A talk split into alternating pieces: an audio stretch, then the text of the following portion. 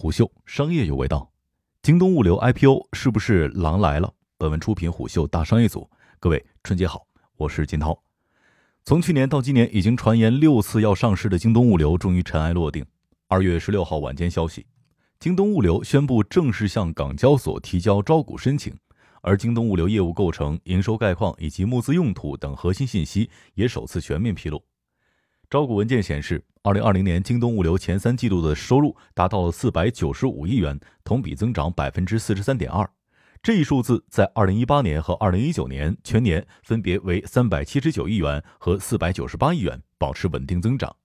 同时，京东物流拟将全球发售募集资金用于升级和扩展物流网络，开发与供应链解决方案和物流服务相关的先进技术。及扩展解决方案的广度与深度，深耕现有客户和吸引潜在客户等等。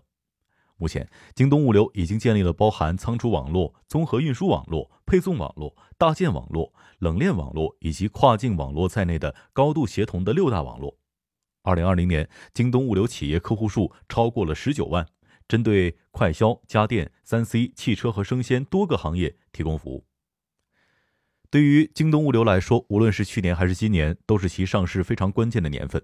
一方面，二零二零年突发疫情，京东物流与顺丰由于其自营快递模式，在疫情期间为社会提供了稳定可靠的服务，赢得了非常好的口碑。不仅让已经上市的顺丰市值大涨，也让京东物流上市底气更为充足。另一方面，从二零二一年一月份到现在，无论是国际资金还是中国内地资金，都在加速向港股流入。再加上快手在港 IPO 的市场表现完全超出各方的预期，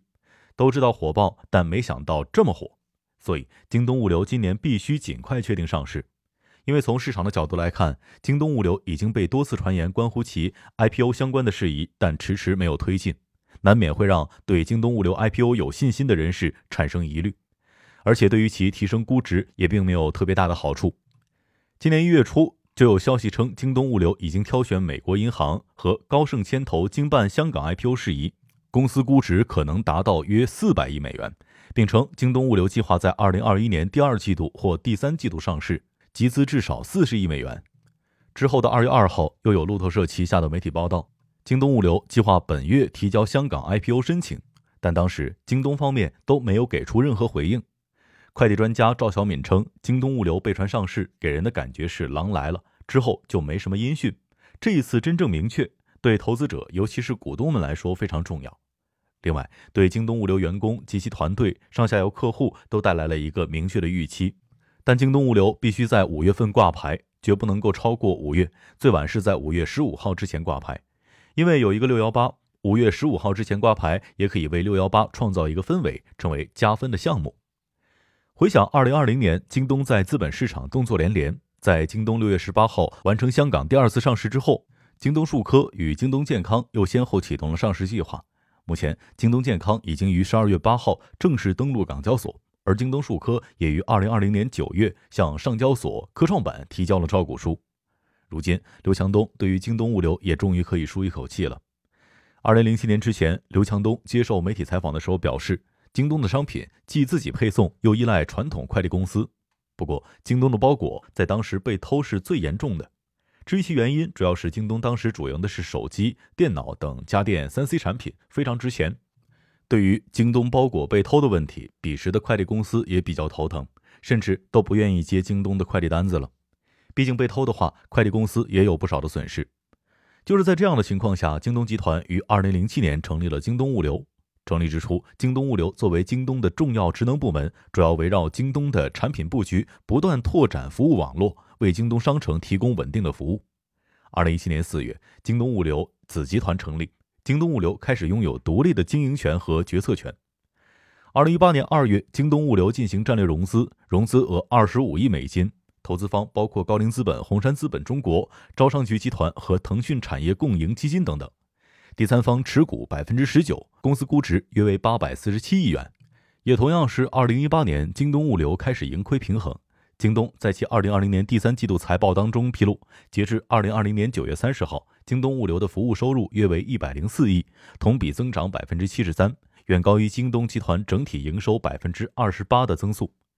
财报还显示，截至二零二零年九月三十号，京东物流运营超过八百个仓库，包含京东物流管理的云仓面积在内，仓库总面积约为两千万平方米。根据京东物流最新的数据显示，截至二零二零年年底，京东物流共有员工超过二十五万，其中仓储、快递和客服等一线员工超过二十四万。今年八月份，京东集团在港交所发布公告称，京东物流将以总对价人民币三十亿元收购跨越速运现实股份，以及认购跨越速运已经发行的新股份。这一举动被视为完善京东物流自身网络的重要举措。而在春节之前，虎嗅获得最新的消息，京东集团或参与了马路创新最新的资本运作活动。对于马路创新这一家企业，或许部分人比较陌生。马路创新隶属于追能机器人，成立于二零一五年，是一家智能仓储解决方案提供商。自马路创新成立以来，就一直深耕机器人、AI、大数据和算法物联网等底层技术与核心模块的研发工作。陆续推出多款声音和调制解调器插卡的产品以及软件系统。二零一八年一月，马路创新获得了由京东集团领投的六千万元 A 轮融资。除此之外，京东投资的达达在过去半年也创造了比较好的资本表现，这也为京东物流上市提供了良好的信心。但是，对京东物流上市，业内普遍更关心的是，京东物流上市会不会影响到国内七大民营上市快递公司未来的发展呢？答案是不会。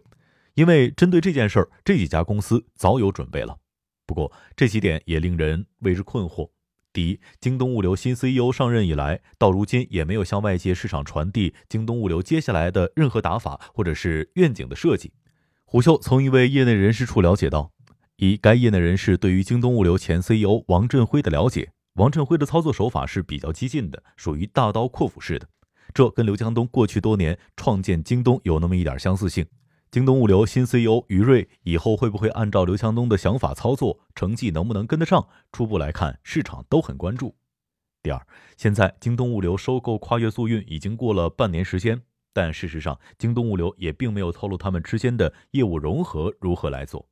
第三，惊喜快递一年来表现如何？有没有惊喜？第四，上市确认之后，京东航空什么时候成立？什么时候引入第一架飞机？以上这些问题都在等待着京东物流在 IPO 之后给出更为详细的回答。商业洞听是虎嗅推出的音频节目，精选虎嗅耐听的文章，分享有洞见的商业故事。我是金涛，下期见。